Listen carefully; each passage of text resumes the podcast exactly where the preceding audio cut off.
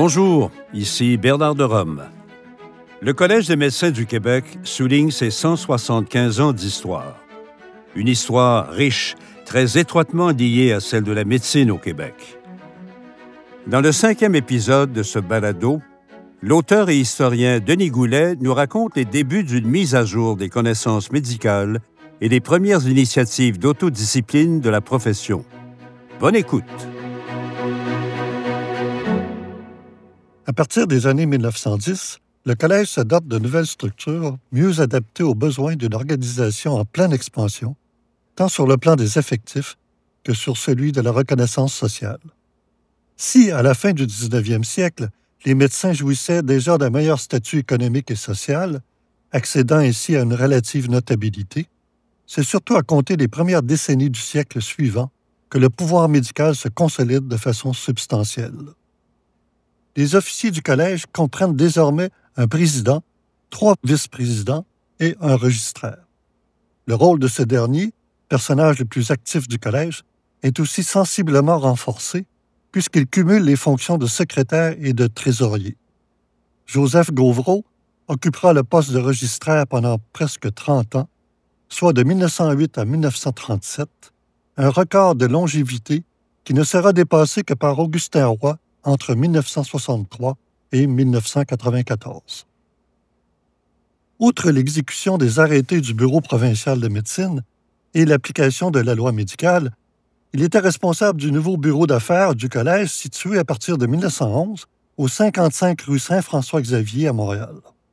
Occupé essentiellement par le registraire, le bureau ouvre ses portes de 10 h à midi et de 14 h à 16 h. Le collège inaugure ainsi son premier siège permanent. Mais deux ans plus tard, des locaux trop petits, associés à la présence de rats et à l'éclosion de la fièvre typhoïde, forcent les autorités à dénicher un nouvel emplacement plus spacieux et plus moderne. Situé au 30 rue Saint-Jacques, le nouveau site possède une grande chambre forte à l'épreuve du feu qui assure la conservation des documents. L'une des tâches importantes imparties au collège par l'intermédiaire du comité des créances et du bureau médical d'examinateur, concerne le processus d'adaptation des études de médecine à l'évolution du savoir médical. Il faut noter le rôle joué par le collège dans l'émergence d'un processus d'unification de la profession. Celle-ci ne peut s'actualiser sans l'uniformisation des études et de la pratique. On ne saurait surestimer à cet égard les efforts entrepris par le Collège durant les premières décennies du 20e siècle pour doter le Québec de médecins mieux formés et plus sensibles à l'évolution considérable du savoir médical. Cela se produit en une période où la médecine de laboratoire se développe rapidement et où la bactériologie, et plus tard la virologie, transformeront radicalement l'étiologie et la prévention des maladies infectieuses. De nombreux médecins québécois, soutenus par le Collège et les sociétés médicales, adhéreront au nouveau credo de la médecine scientifique tout en conservant leur attachement à l'art médical. Le Collège défendra avec une constance remarquable, durant la première moitié du 20e siècle, les principes d'une médecine libérale largement teintée d'un humanisme cherchant à concilier savamment l'art, la science et l'honneur professionnel. Évidemment, tous ne répondront pas à de tels idéaux. Il faudra que le collège intervienne de concert avec les sociétés médicales et les revues médicales de l'époque afin de rappeler à ses membres qu'ils doivent faire les efforts nécessaires pour suivre l'évolution des connaissances médico-chirurgicales et observer le code de déontologie nouvellement édicté. Le collège opte plutôt pour le financement de conférences de médecine et de chirurgie au sein des sociétés médicales rurales qui en font la demande. Soucieux d'assurer un contrôle sur la qualité de l'information transmise, l'exécutif du collège n'autorise cette dépense qu'à la condition que les conférenciers soient choisis par le président ou le bureau du collège. Si l'on en croit le témoignage du président, il faudra quelque temps avant d'obtenir les résultats escomptés. De banales qu'elles étaient au début, ces réunions se font de plus en plus scientifiques, souligne-t-il. On néglige maintenant de plus en plus les potins et les insignifiances administratives de la profession pour donner le pas à la causerie scientifique. Le Collège prend d'autres initiatives durant les premières décennies du 20e siècle, afin de promouvoir la mise à jour des connaissances médicales, particulièrement dans les campagnes. Par exemple, on organise des stages en milieu hospitalier destinés aux praticiens des campagnes afin de les sensibiliser aux nouveautés de la médecine hospitalière. Cependant, les mesures proposées sont ponctuelles, peu contraignantes, et bien des médecins poursuivent leur carrière professionnelle sans trop se soucier des nouveautés diagnostiques ou thérapeutiques. On est encore loin du service de l'éducation médicale continue, qui sera mis sur pied durant la décennie 1970.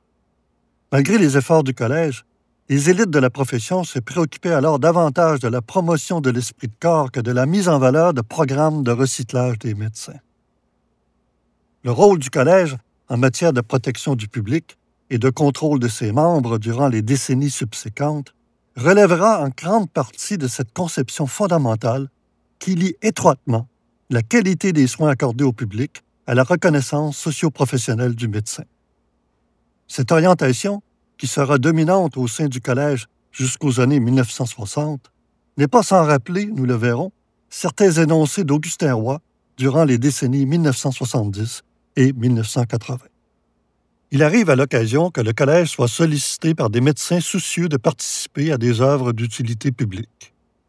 Plusieurs requêtes lui sont adressées afin de collaborer à certaines œuvres de nature socio-médicale. Appui aux campagnes de tolérance et aux campagnes antivénériennes, limitation de la vente de boissons alcooliques par les médecins et les pharmaciens, promotion de l'éducation et de l'hygiène dans les écoles, etc. Le collège est soucieux d'améliorer son image auprès de la profession il n'en demeure pas moins que certains jugent qu'il ne répond pas aux besoins de protection de la profession. Ainsi, un projet de loi visant à la création d'un syndicat qui regrouperait les sociétés médicales du Québec est soumis au Collège. Selon les promoteurs du projet, la formation d'un syndicat provincial aurait l'avantage de favoriser la création de nouvelles sociétés médicales et de protéger les intérêts professionnels des médecins. Plus encore, ils estiment que ce syndicat pourrait augmenter l'influence des médecins auprès des pouvoirs publics, de favoriser une action directe et commune, et enfin de développer l'esprit de solidarité des membres de la profession.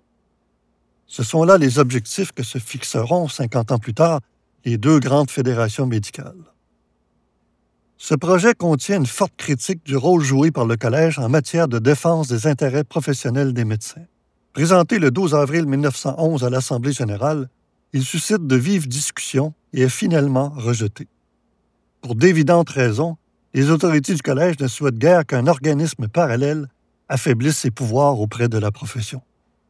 Aussi s'oppose-t-il fortement à la création d'un tel syndicat qui risque de réduire son statut de représentant de la profession. La menace est écartée pour le moment, mais une autre tentative du genre fera surface en 1928. En attendant, les hostilités outre-mer changent quelque peu les activités du collège, notamment en ce qui regarde les études médicales.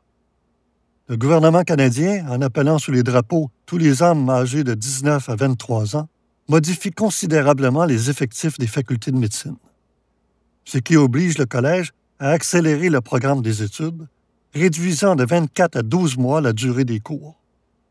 Soucieux de participer à l'effort de guerre, le collège souscrit aussi plus de 2000 dollars au Fonds patriotique et à l'hôpital militaire Laval mis sur pied en France.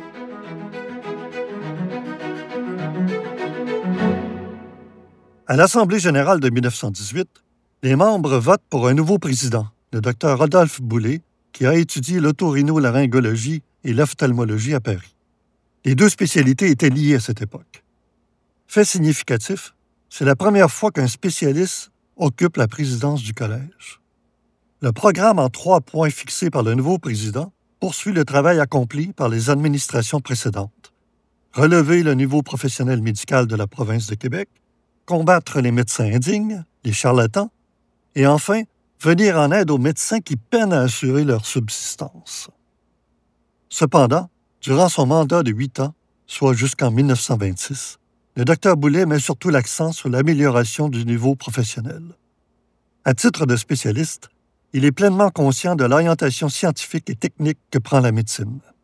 Il compte sensibiliser ses confrères à ce mouvement irréversible.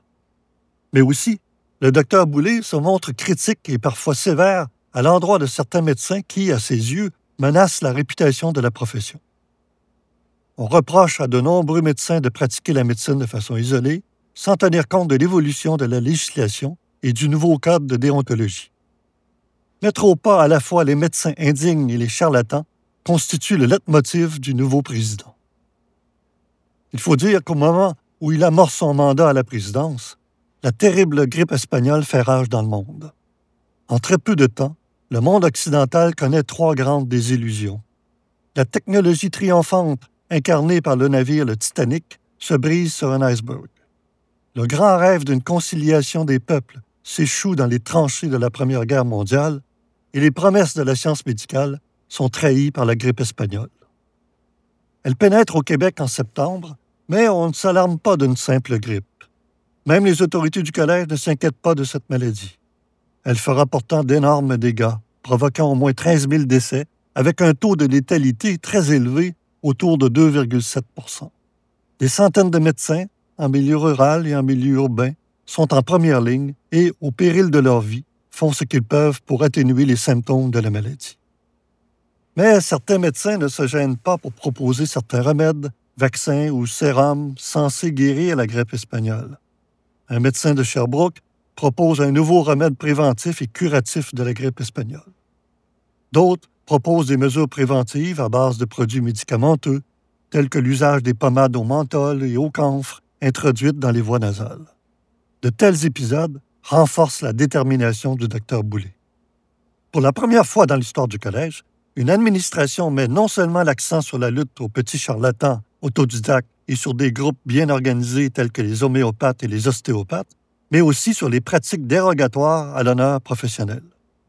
Tout en respectant l'autonomie professionnelle du médecin, le docteur Boulet s'efforce d'accroître les efforts du collège afin d'assainir le champ thérapeutique comme l'ensemble du milieu médical. À ses yeux, le Collège des médecins a un idéal beaucoup plus élevé à atteindre que la suppression des charlatans qui lui paraît une utopie. Et s'il y a tant de charlatans en dehors des cadres du Collège des médecins, souligne-t-il, c'est peut-être parce qu'il s'en trouve quelques-uns en son sein. Aussi attache-t-il plus d'importance au relèvement du niveau moral professionnel qu'à la chasse aux charlatans. Par ses efforts à accroître le rôle du collège dans la surveillance de la pratique médicale, le président Boulay marque une étape importante dans l'histoire du collège. En passant de la parole aux actes, il pose les premières bases d'un contrôle de la qualité de l'exercice de la médecine en territoire québécois, sinon en territoire canadien. Vous êtes du cinquième épisode d'un balado du Collège des médecins qui souligne ses 175 ans d'histoire. Le récit se poursuit dans un moment.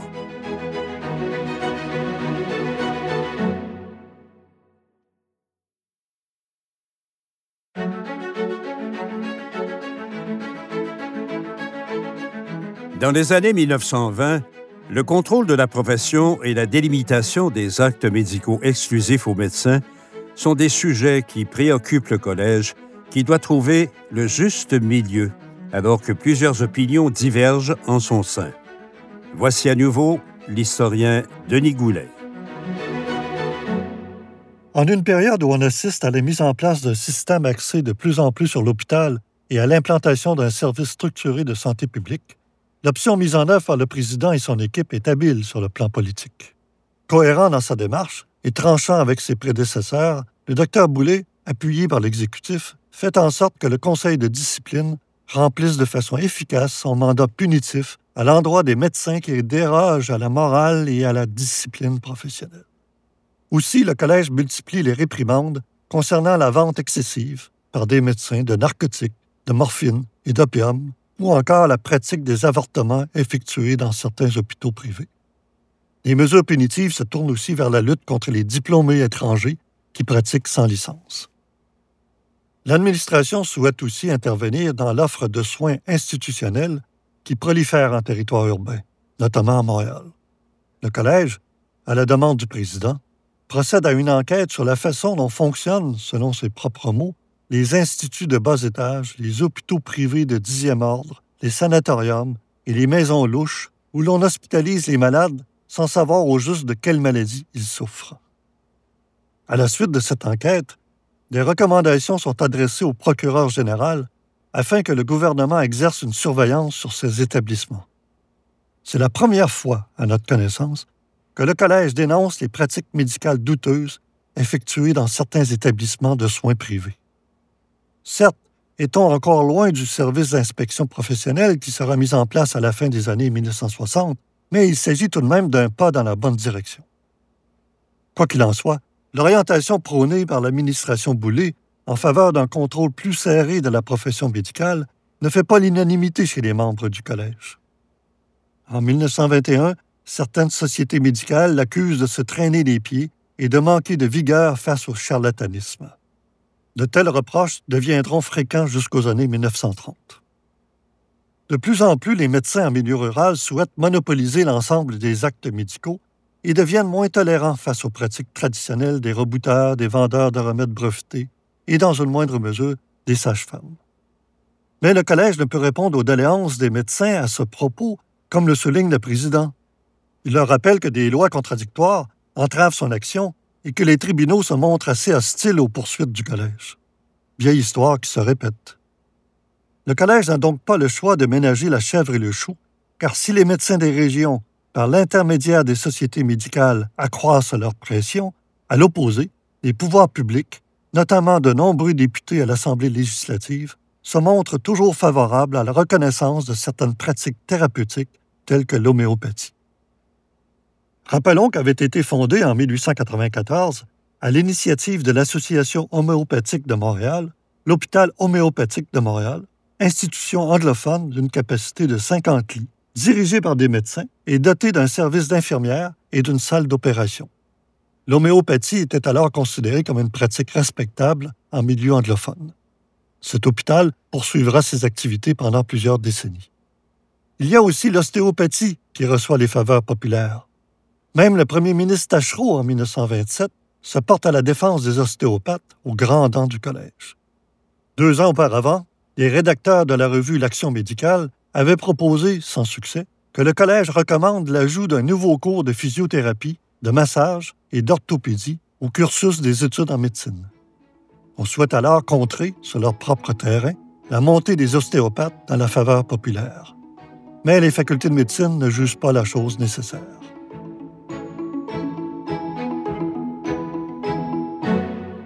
Le problème de la délimitation des actes médicaux exclusifs aux médecins prend aussi une acuité particulière dans les années 1920. Car le Québec connaît une grave pénurie de médecins dans les régions de colonisation comme le BTB. Ce sont les infirmières qui comblent les besoins de soins de cette population, ce qui ne manque pas de faire surgir la question des actes médicaux posés par celles-ci. Les plaintes de médecins sont adressées au collège et cette question fait l'objet d'un débat. Prudent, le comité exécutif souhaite certes exercer une surveillance accrue à ce propos, mais en veillant à ce que les médecins n'abusent pas de critiques à l'endroit de ces praticiennes. Il reconnaît par ailleurs qu'il n'est pas toujours facile de déterminer où finissent les prérogatives de la garde malade et où commencent les droits du médecin. L'empiètement supposé au réel de certaines infirmières pose certes la question, encore très actuelle, de la définition des actes médicaux, mais aussi celle de la primauté de l'intérêt du public sur celle de l'intérêt des médecins, primauté que reconnaît, du moins en théorie, l'exécutif du collège. Considérant l'utilité de ces infirmières dans les soins de première ligne, il fait appel à la bonne foi des médecins et à leur esprit de modération. Encore une fois, la prudence est de rigueur envers des intervenantes très appréciées de la population et qui répondent en bien des cas à une situation de pénurie. L'administration Boulet a fait preuve généralement d'une attitude adaptée au contexte médical et socio-économique des années 1920. Quant au contexte culturel et social des décennies suivantes, le Collège s'érigera en gardien des valeurs conservatrices de la tradition médicale québécoise.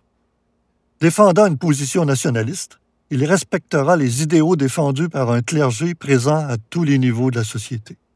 Au détriment des causes liées à la pauvreté, à la mortalité infantile très élevée et aux nombreux accidents de travail.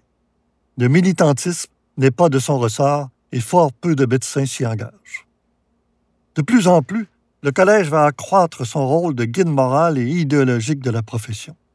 Il s'attire ainsi les appuis des élites politiques et cléricales qui défendent une vision de la société québécoise largement mise à mal par l'industrialisation et l'urbanisation croissante du Québec.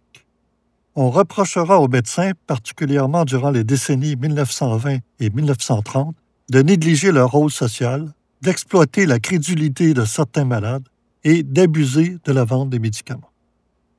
Ce sont là des éléments qui jalonneront l'histoire médicale et qui mineront sensiblement la crédibilité d'une profession qui n'a pas encore établi solidement sa notoriété.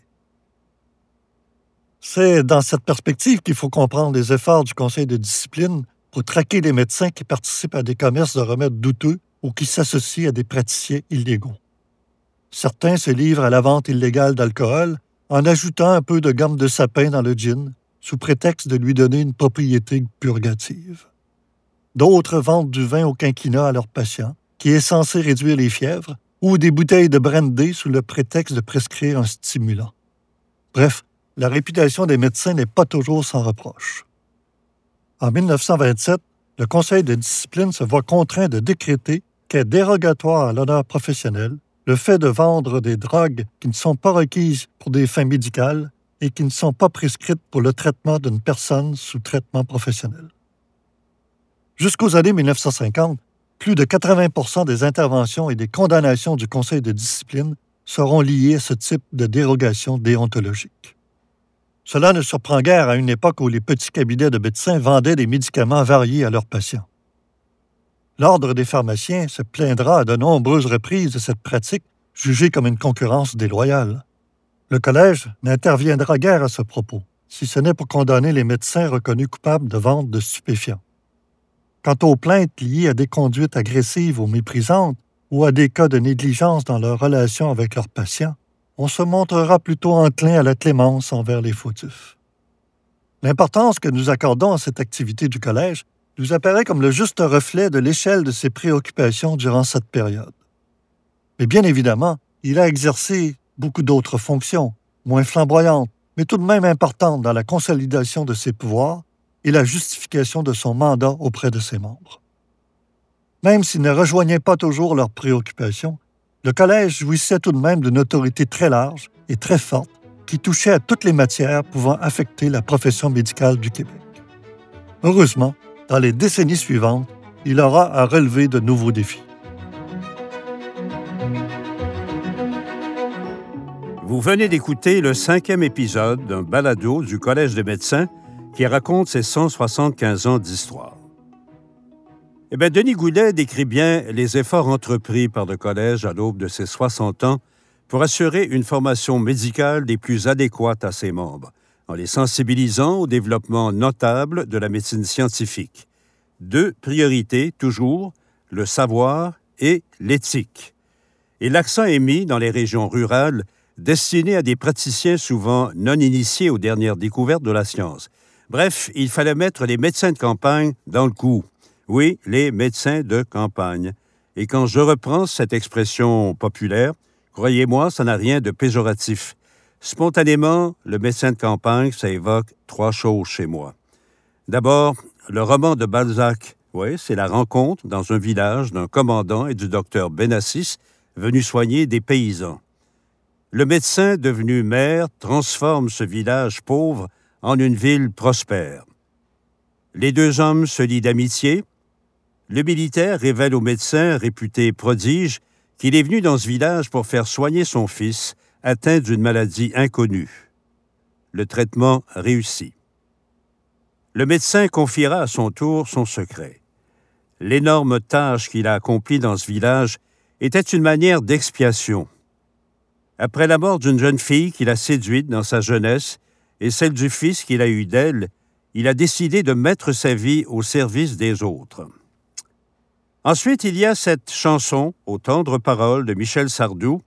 Je ne vous la chanterai pas, mais je vais quand même vous en lire quelques strophes.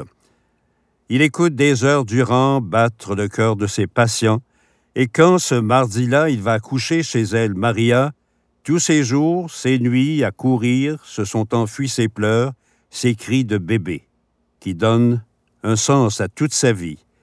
C'est un médecin de campagne.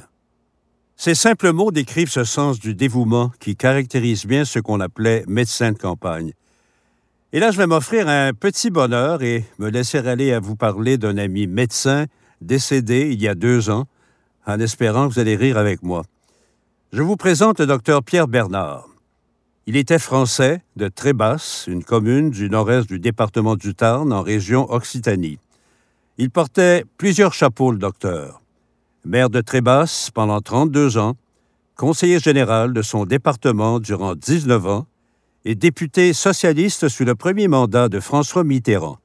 D'ailleurs, c'est au moment où il siégeait à l'Assemblée nationale à Paris qu'il rencontra sa femme québécoise qui était alors conseillère à l'ambassade du Canada. Je tire de ses mémoires publiées en 2015 quelques souvenirs de médecins de campagne qu'il évoque avec respect et un délicieux brin d'humour. Il est certain qu'exercer la médecine en région rurale est appelé à devoir confronter les situations les plus inattendues. Le cas, par exemple, de lui, 96 ans, et elle, 89 ans, mariés depuis 70 ans. Leur état santé se dégradait un peu plus tous les jours jusqu'à ce que le grand-père ne pût quitter son lit. Le même jour, la grand-mère en fit autant. Les deux couchés côte à côte pour passer l'ultime période de leur vie.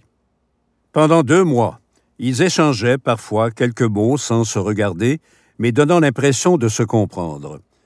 Jusqu'au jour où lui ne répondit pas quelques mots de la grand-mère. Du coup, ce qui n'est sans doute pas une coïncidence, la grand-mère perdit connaissance. Appelé d'urgence par un voisin, je cite le docteur Bernard, Une minute après mon arrivée, la mémé suivit le compagnon de toute sa vie dans la mort. Faiblement, avant de partir, elle prononça ces mots en occitan. Mais unbas esperome béni.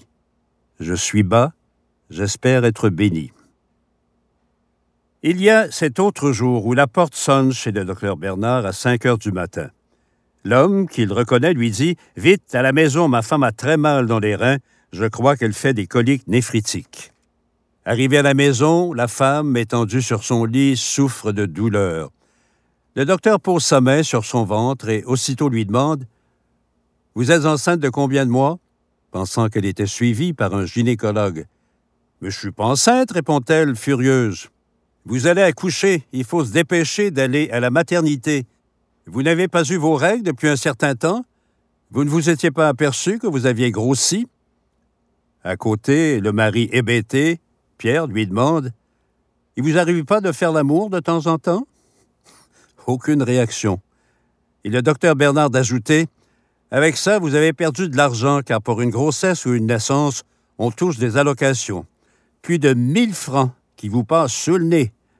Ce qui éveille une première réaction du mari. Ça, c'est bien embêtant. Il n'y a rien à faire pour le rattraper?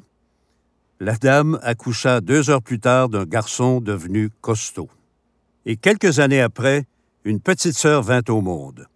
Je cite encore mon ami Pierre. Les parents avaient enfin compris que ça faisait ça. Et puis ce cas où une interne de l'hôpital d'Albi avait aimablement accepté de remplacer le docteur Bernard pendant quelques jours de congé. Arrive un homme d'un certain âge qui se plaint de maux de ventre et, lui semblait-il, quelques difficultés pour uriner. La jeune médecin propose l'examen qui comprend souvent un toucher rectal. Tout se passe bien. Tellement que 48 heures plus tard, l'homme revient. Je reviens, dit-il, parce que ce que vous m'avez fait il y a deux jours m'a fait beaucoup de bien et j'ai pensé qu'il faudrait continuer le traitement. Morale de l'auteur, une bonne main suffit parfois. Trêve de plaisanterie, bien que ce soit des cas véridiques, encore aujourd'hui, il est vrai que les médecins en zone éloignée des plus grands centres travaillent tous ces jours, toutes ces nuits, comme le chante Sardou. Fondamentalement, j'estime que le médecin, où qu'il soit, doit avoir la bonté du cœur, être généreux près des gens au point d'en prendre soin, que ce soit à la naissance, sinon jusqu'à l'automne de leur vie. Des êtres qui ne comptent pas leur temps, qui donnent au mot dévouement un sens presque surnaturel. J'écris ces lignes le jour où j'apprends par les journaux que chez nous, au Québec, quelques 990 000 personnes sont inscrites au guichet d'accès à un médecin de famille, que 65 postes de résidents en médecine familiale sont demeurés vacants au terme d'un deuxième jour de jumelage de l'organisme canadien chargé de l'opération.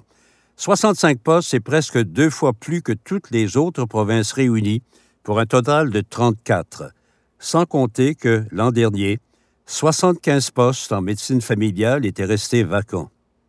Du côté des spécialistes, tous les postes ont été pourvus cette année, sauf trois, en médecine interne à l'Université de Montréal.